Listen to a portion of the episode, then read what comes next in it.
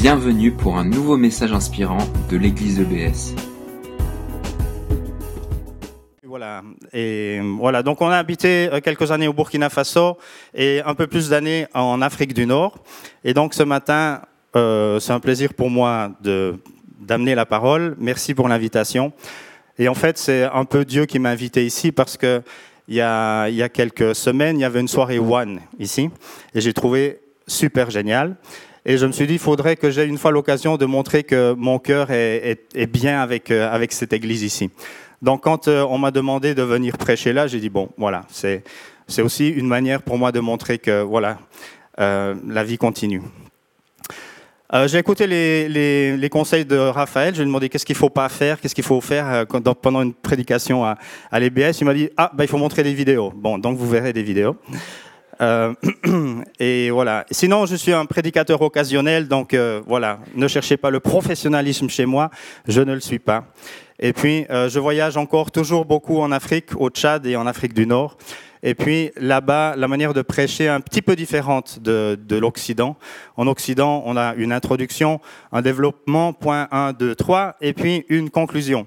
En Afrique, on a un thème, et puis on tourne autour de ce thème. Donc, ne cherchez pas l'introduction et la conclusion, je vais simplement prendre le thème qui est affiché là et puis tourner un peu autour. Et j'espère que chacun sera, sera béni autour euh, avec ce que je vais apporter là.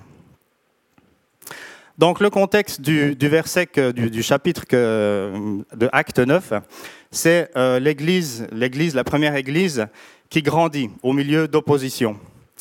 Et puis euh, dans Acte 7, on, on peut lire la lapidation d'Étienne. Et c'est une scène qui est complètement hystérique, ce acte 7. Euh, J'ai relevé deux choses. Les persécuteurs d'Étienne avaient le cœur plein de, rage, le cœur plein de rage, et ils grinçaient des dents. Imaginez-vous grincer des dents. Alors on vient de Suisse, donc vous imaginez une vache suisse qui est en train de ruminer, ça fait beaucoup de bruit.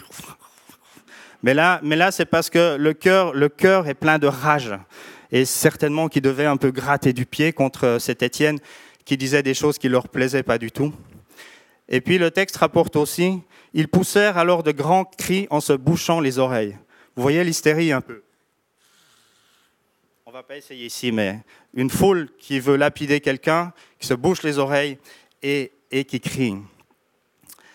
Et se précipitèrent tous ensemble contre lui. C'est pas écrit ils se précipitèrent contre lui, c'est pas écrit ils se précipitèrent tous contre lui, mais c'est écrit, ils se précipitèrent tous ensemble contre lui. Et là, on voit vraiment le. Enfin, ça, donne une idée de ce que vivaient euh, les croyants ou certains croyants à cette époque. Et on lit aussi que euh, ceux qui ont fait ça, ils ont déposé les vêtements aux au pieds de Saul, qui est devenu l'apôtre Paul plus tard. Et c'est l'histoire qu'on va lire après. Aussi, j'aimerais juste relever les paroles d'Étienne dans ces moments difficiles. Et en fait, ces paroles ont été très, très similaires aux paroles que Jésus a prononcées sur la croix. Il a dit au verset 59, Seigneur Jésus, accueille mon esprit. Et au verset 60, Seigneur, ne les charge pas de ce péché. Étienne a montré qu'il était disciple de Jésus jusqu'à la fin et dans des circonstances difficiles. Le premier slide. La semaine euh, d'avant, j'étais à un camp. Euh, vous connaissez Action Quartier parce que vous le pratiquez dans l'église. Et donc, euh, ce camp, c'est Action Quartier, mais pour la vallée de la Bruche, donc là où il y a, où Münster. Et donc, c'est une vingtaine de, jeunes qui viennent de, toutes sortes de familles. Et donc, c'est un, camp chrétien, mais les jeunes proviennent de familles qui croient plus ou moins. Donc, euh, on, a distribué des, en cours de semaine des, euh, bracelets WWJD. What would Jesus do? Et on essayait de garder ça au cours de la semaine. Parce que Jésus, il se comporte d'une certaine manière. Et on essayait d'interpeller les jeunes en disant What would Jesus do? Et puis, euh, au lieu de dire WWJD, on disait Eh, hey, le bracelet là. Quand il y a quelqu'un qui se comportait de manière pas tout à fait comme on voulait. Et en cours de semaine, on s'est dit aussi, mais ça veut dire quoi porter ce bracelet? What would Jesus do? Est-ce que, est que je mérite de porter ce bracelet ou est-ce que c'est juste euh, pour faire joli, juste pour faire comme les autres parce qu'on en a distribué dans le camp? Et puis aimerait, j'aimerais regarder un peu à cela ce matin. C'est quoi, quoi un disciple? Jusqu'où, jusqu'où ça va? Quelle est notre compréhension du disciple? Alors on va faire quelque chose ce matin, tu peux mettre le, slide suivant. Euh, je vous demande de vous lever tous, et puis comme le texte est un peu long, on va tous le lire ensemble. Comme ça, nos pensées ne vont pas s'éparpiller euh, ailleurs, mais euh, on va se concentrer sur le texte dont je vais parler aujourd'hui. Donc ça se trouve dans Actes 9, 1 à 18. Quant à, Saül, quant à Saul, il respirait toujours la menace et le meurtre contre les disciples du Seigneur. On peut lire tous ensemble. Il se rendit chez le grand prêtre et lui demanda des lettres pour les synagogues de Damas, afin de pouvoir arrêter et amener à Jérusalem les partisans de cet enseignement qu'il trouverait, hommes ou femmes. Comme il était en chemin et qu'il apportait de Damas, tout à coup, une lumière qui venait du ciel resplendit autour de lui. Il tomba par terre et entendit une voix lui dire, Saul, Saul, pourquoi me persécutes-tu? Il répondit, Qui es-tu Seigneur? Et le Seigneur dit, Moi je suis Jésus, celui que tu persécutes. Lève-toi, entre dans la ville et on te dira ce que tu dois faire. Les hommes qui l'accompagnaient s'arrêtèrent, muets de stupeur. Ils entendaient bien la voix, mais ils ne voyaient personne. Malgré ses yeux ouverts, il ne voyait rien. On le prit par la main pour le conduire à Damas. La slide suivante. Il resta trois jours sans voir et il ne mangea ni ne but rien. Or, il y avait à Damas un disciple du nom d'Ananias. Le Seigneur lui dit dans une vision, Ananias, il répondit, Me voici Seigneur. Le Seigneur lui dit alors, Lève-toi, va dans la rue qu'on appelle la droitée, dans la maison de Judas, demande un dénommé Saul de Tarse. En effet, il prit et il a eu en vision un homme appelé Ananias entrer et poser les mains sur lui afin qu'il retrouve la vue. Ananias répondit, Seigneur, j'ai pris de beaucoup, j'ai appris de beaucoup tout le mal que cet homme a fait à tes saints et à Jérusalem. Et ici, il a plein pouvoir de la part des chefs des prêtres pour arrêter tous ceux qui font appel à toi.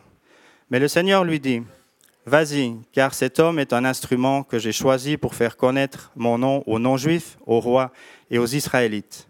Je lui montrerai tout ce qu'il doit souffrir pour moi. Ananias partit. Une fois entré dans la maison, il posa les mains sur Saul en disant, Saul, mon frère, le Seigneur, Jésus, qui t'est apparu sur le chemin par lequel tu venais, m'a envoyé pour que tu retrouves la vue et que tu sois rempli du Saint-Esprit. Aussitôt, il tomba comme des écailles de ses yeux et il retrouva la vue. Il se leva et fut baptisé. Ok, merci. On peut s'asseoir.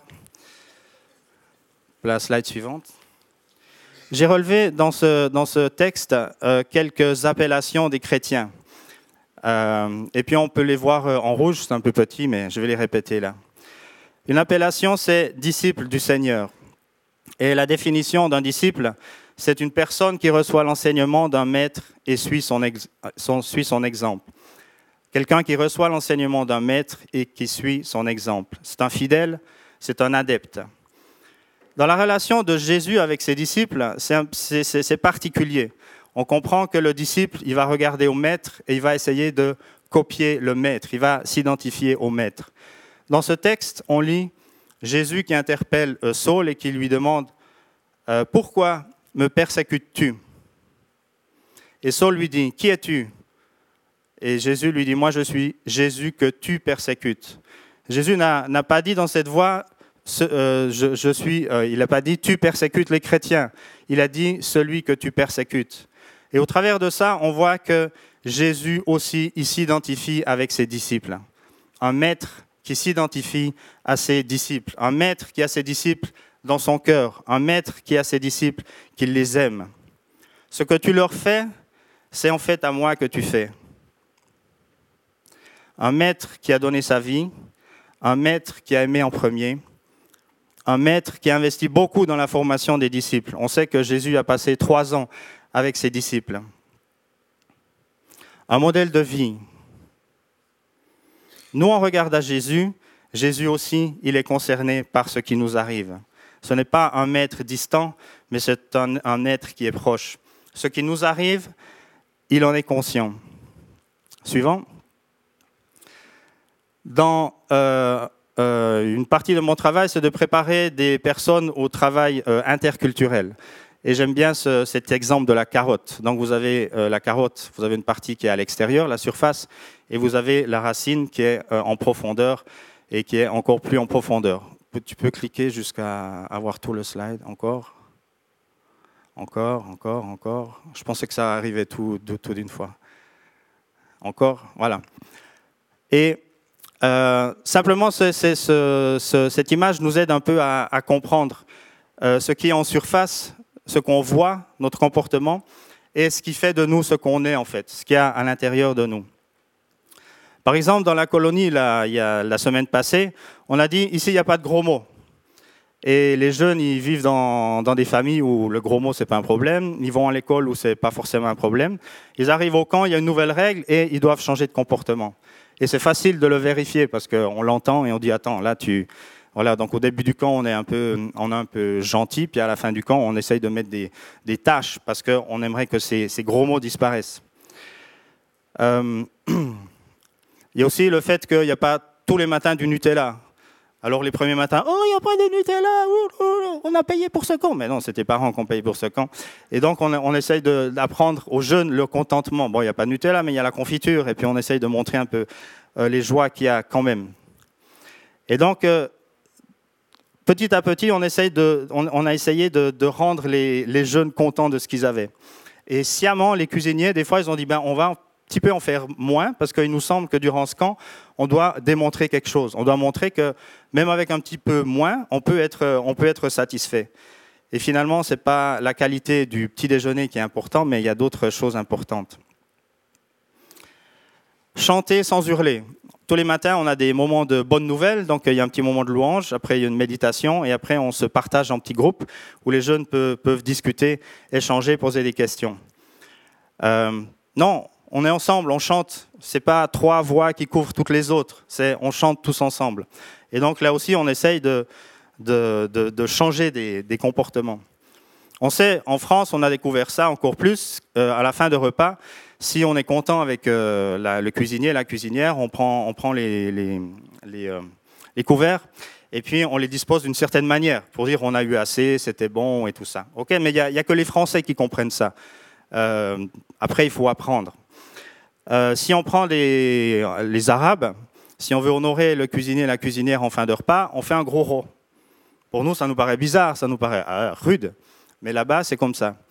Et au niveau des Asiatiques, si on aime le repas, on va manger avec beaucoup de bruit. Ça veut dire on aime, on apprécie la nourriture qu'on que, est en train de prendre. Ça, pour ça, je veux dire que des fois, on voit des choses et puis ça, parfois, ça reflète ce qui est à l'intérieur. Parfois, ça veut dire autre chose, parce qu'on n'a pas forcément bien compris ce qu'il y a dedans. Ce qu'il y a de plus profond, qu'est-ce qui, fait, qu'est-ce qui nous motive, qu'est-ce qui nous fait avancer? On peut avoir des pensées comme moi d'abord, les autres ensuite. On est bien incapable de lire euh, dans la tête des gens s'ils pensent ça, mais au travers de leur comportement, on va peut-être l'apercevoir. Ou alors, faut être belle. Ou alors, faut être fort. On ne peut pas lire ça dans le cœur des gens, mais ce qu'il y a dans le cœur, ça va, être, ça va sortir d'une manière ou d'une autre. Il faut s'amuser quand on est jeune. Ou alors, Saul, il se disait, ah, pour servir Dieu, ça signifie je dois persécuter les chrétiens. Et il était vraiment convaincu, Saul, qu'il servait Dieu en persécutant les chrétiens. Et à la fin de l'histoire, on voit que euh, Saul, qui est devenu Paul, il est devenu une des forces, un instrument puissant dans les mains de Dieu. Et là, c'était plus du tout Plaire à Dieu, c'est persécuter les chrétiens, mais plaire à Dieu, c'est servir Dieu. Et on sait qu'il a souffert dans son, dans son service.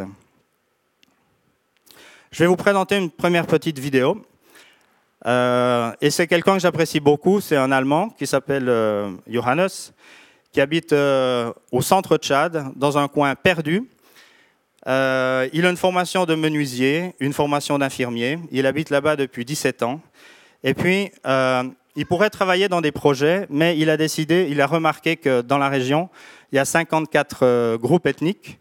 Et sur ces 54, il n'y en a que 4 où il y a des églises. Il a dit, ça, c'est bizarre.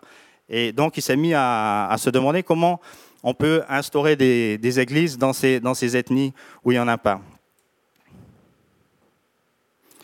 Donc, chemin faisant, euh, l'ethnie dominante n'a pas compris. N'a pas compris parce que euh, cette ethnie a du mépris pour ces ethnies. Euh, c'est des semi-nomades. Et donc, ils ont dit, mais attends, là, toute l'aide qui venait au travers de, votre organisation pour nous, là, elle va, partir maintenant pour ces autres ethnies. Et ça leur a pas trop plu. Et aussi, même l'église locale, donc qui est une église qui est bien établie, mais qui est répartie dans ces quatre ethnies, euh, elle a dit, mais, il y a encore plein de travail à faire dans nos ethnies. Pourquoi est-ce que lui, là, le blanc, il va s'intéresser à travailler avec euh, d'autres ethnies? Et donc, maintenant seulement, il a un peu de soutien, euh, parce qu'on remarque que son travail, il est... C'est bon? Son, son, son, travail, il est, il est bien. Alors, la vidéo. on, va, on va lancer une deuxième petite vidéo. Alors, j'espère pas mettre la honte à mes fils. Parce que bon, on, a une, nouvelle caméra en famille, donc euh, je l'ai testée hier. Et voilà, donc c'est un peu une image de, ce que peut être la vie chrétienne et de l'idée qu'on a sur le chemin du Seigneur. Alors il y a une première partie qui est c'est je la rote, et puis une deuxième partie où on prend un certain plaisir sur, euh, sur le chemin avec Dieu. Avec les trucs qui glissent, qui roulent, les cailloux. Ah place de passer du guidon trop large. Là, il y a de l'eau, on va salir les chaussures. franchement, quel sport de plouc, quel chemin de plouc. Un marbre, jamais, jamais. Possible ce truc. Complètement impossible. Faut être pour être sur un chemin pareil. Puis puis là, un croisement, il n'y a même pas une indication. Même pas une indication, même pas une. Voilà une indication. Puis là, ça monte, et puis il faudra encore monter. Et puis on est descendu pour monter. Quel chemin plouc Franchement, franchement. Bah tiens, là, il y a un banc. Eh ben, je vais m'asseoir et je ne bougerai plus. Je fais la grève.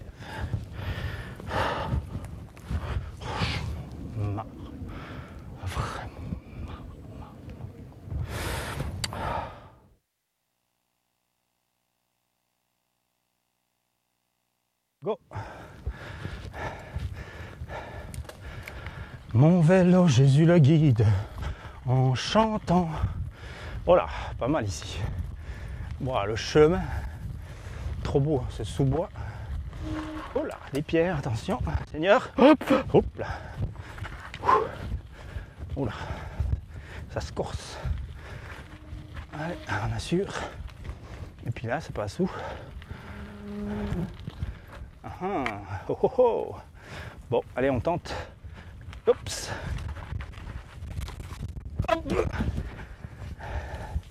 C'est moins de la chute Allez, allez, allez, allez.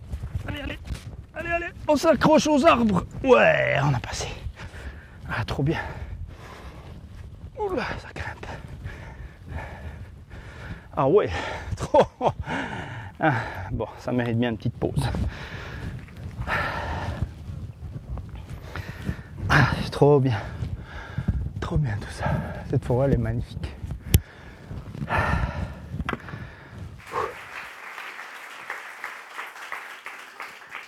Alors, je ne sais pas comment c'est dans votre vie chrétienne de tous les jours, mais pour ma part, je suis parfois un petit peu dans la première partie de la vidéo, là, où tout me paraît difficile, tout me paraît... Et c'est simplement euh, une manière de se représenter les choses, finalement. Si on, est, si on a confiance en Dieu, si on est serein dans notre cœur, comme on a entendu notre sœur là dire, mais en fait, euh, Dieu, c'est comme s'il avait, il m'avait préparé à cet accident. Euh, ben oui, le Seigneur est avec nous sur, sur notre chemin.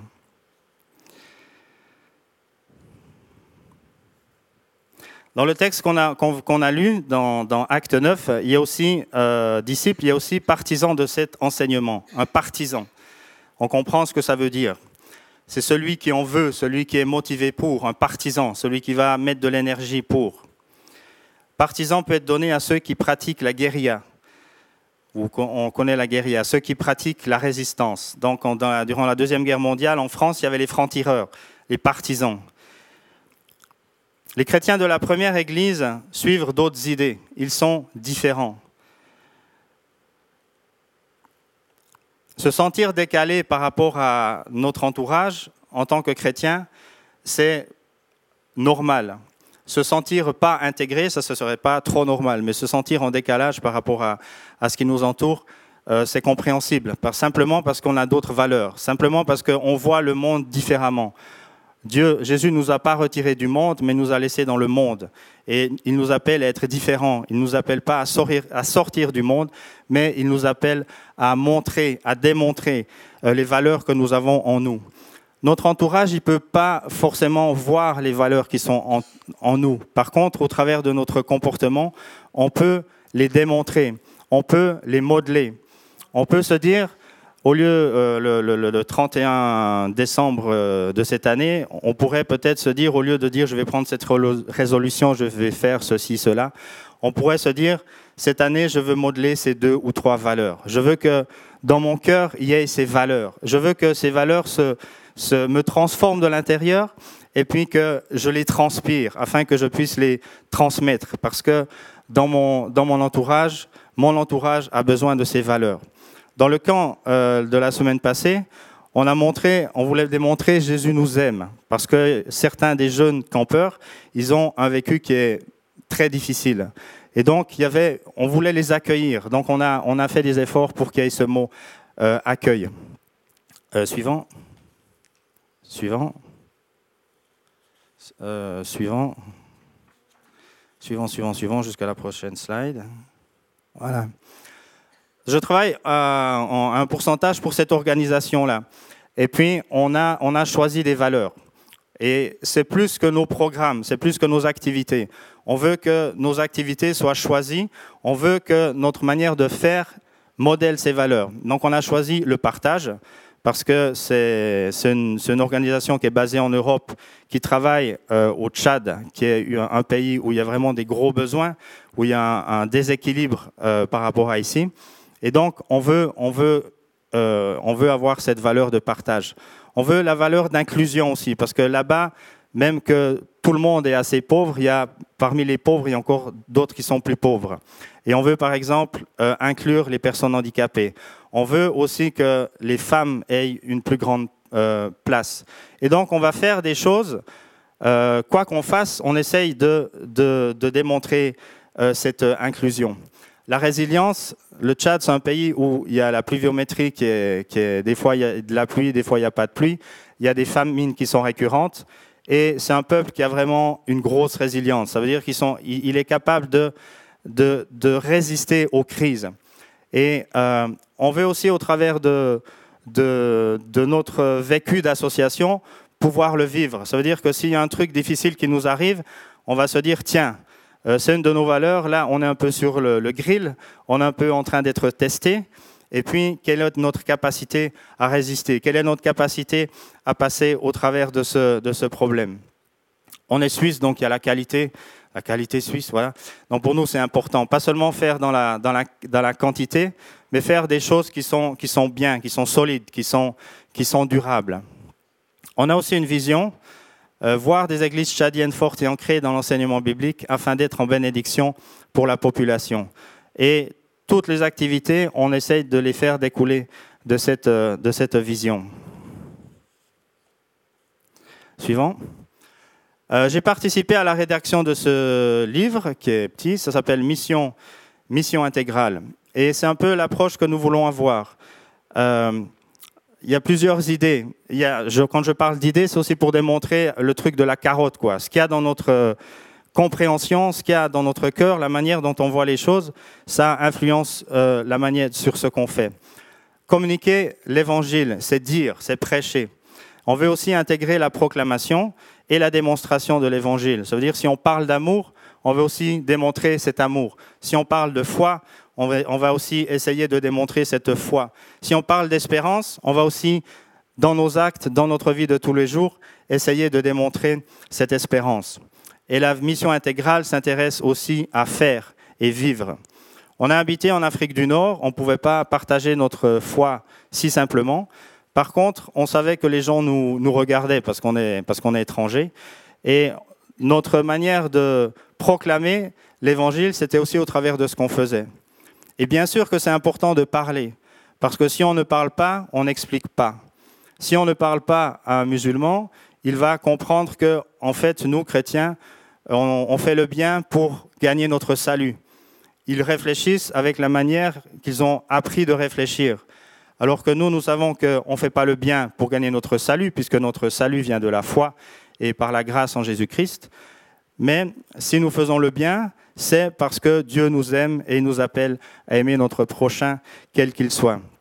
Donc, dire, proclamer, faire, vivre, c'est important.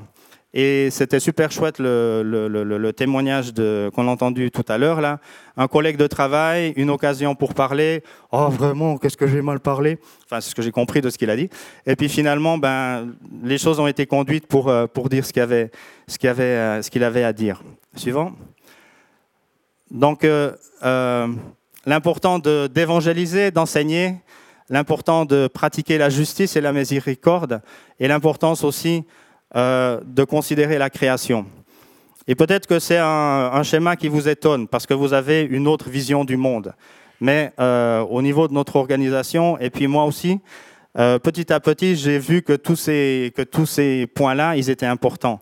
Et puis j'essaye de vivre. Et par exemple, pour le dernier création, euh, ma femme, elle m'y aide beaucoup parce que pratiquement, elle, euh, elle fait des choses bien concrètes. Elle me dit, Daniel, là, tu parles, tu parles, mais mais vas-y, trie un peu, et puis euh, voilà.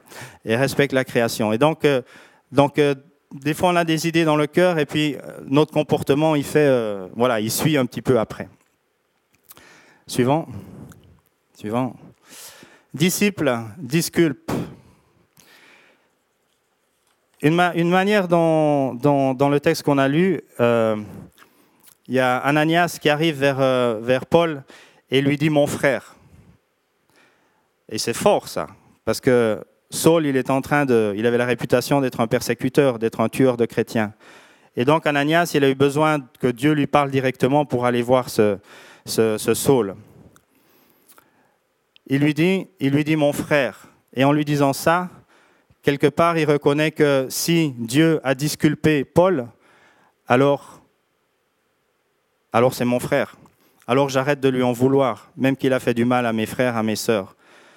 Et c'est important de pouvoir intégrer ceux qui s'intéressent, intégrer ceux qui débutent dans leur foi dans la, dans la communauté chrétienne, de les reconnaître pour ce qu'ils sont, de reconnaître que euh, peut-être c'est des, c'est des disciples en devenir. Ils ont, ils maîtrisent pas encore la descente euh, sur le vélo comme, après quelques années, mais euh, c'est des, hommes et des femmes qui ont, envie de bien faire et de plaire à Dieu.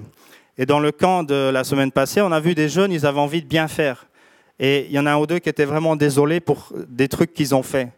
Mais ils nous ont, raconté, mais en fait, j'ai tellement l'habitude de le faire que qu'il faut que... Merci de, répéter que c'est des choses que, je, devrais, de, je devrais arrêter de, de, faire parce que ça ne plaît, pas, ça plaît pas à Dieu. Et donc, c'est important dans notre marche de disciples à être avec les uns et les autres parce que c'est pas pour se surveiller les uns les autres, mais c'est pour s'encourager les uns les autres, pour nous édifier, mais pour nous dire aussi, attends, là, euh, disciple, tu vois, euh, what would Jesus do? Regarde ton bracelet là. Est-ce que c'est c'est bien ce que tu fais?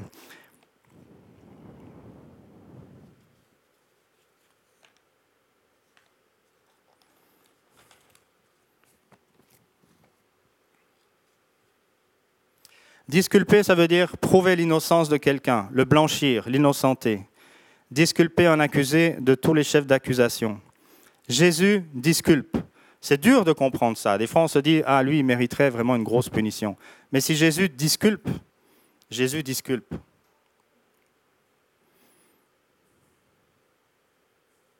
On voit que Paul, euh, Saul, qui est devenu Paul, euh, il n'a pas fait de grand discours en fait à, sa, conversion, mais il s'est tout de suite mis à prêcher l'évangile. Donc, au travers de son comportement, ceux qui étaient un peu autour de lui, ils ont remarqué le gars là vraiment, il a changé. Vraiment là, c'est du clac clac.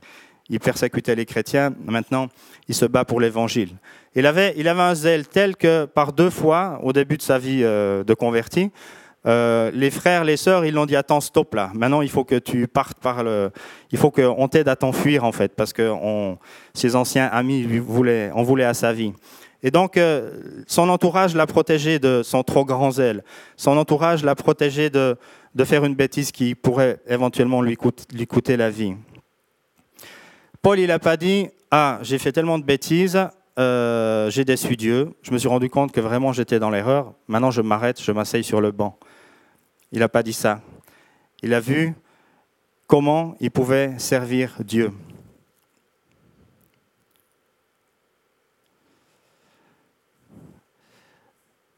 Paul, il n'a pas pris sa, retraite à ce moment-là. Il n'a pas dit j'ai été tellement mauvais que je ne mérite plus de jouer. Dieu nous donne à chacun une seconde chance. Et chaque fois, il nous encourage. Et celui qui s'arrête sur le banc, si c'est pour se reposer, tant mieux. Mais si c'est pour euh, sortir de la vie de disciple, alors ce n'est pas, la bonne, euh, pas décision.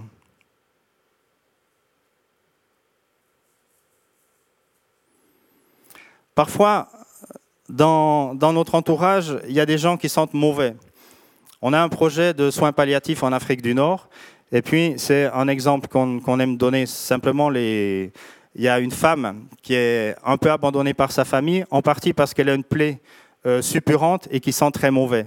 On entre dans la chambre et ça, et sent vraiment pas bon. Et donc, euh, il y a une équipe de, soins mobiles. Ils sont allés la visiter et petit à petit, ils ont, ils ont nettoyé la, la, plaie. Ils ont donné des antibiotiques. La plaie va mieux. Et donc, la femme arrête de sentir mauvais. Et du coup, sa famille revient la voir dans la chambre. Et parfois, dans, notre, euh, dans le camp, il y, avait, il y avait des jeunes, on se disait, mais ah, comme ils, amenaient une mauvaise atmosphère, ils amenaient quelque chose qui n'était pas, pas positif. Et finalement, on s'est dit, on va, les, encourager. On veut que, on qu'ils découvrent euh, la suite. Donc, dans notre marche avec Dieu, euh, soyons, soyons patients soyons disciplinés et regardons aussi autour de nous ceux qui, peut-être sont sur un chemin qu'ils trouvent un peu difficile. Soyons des encourageurs. Soyons des gens qui, euh, ont envie d'être des disciples et qui sont d'accord, comme, euh, Paul, parfois de, prier, de payer le prix. Amen. Merci d'avoir écouté notre podcast. Pour plus d'informations sur l'Église EBS, rendez-vous sur le site internet www.église-ebs.com.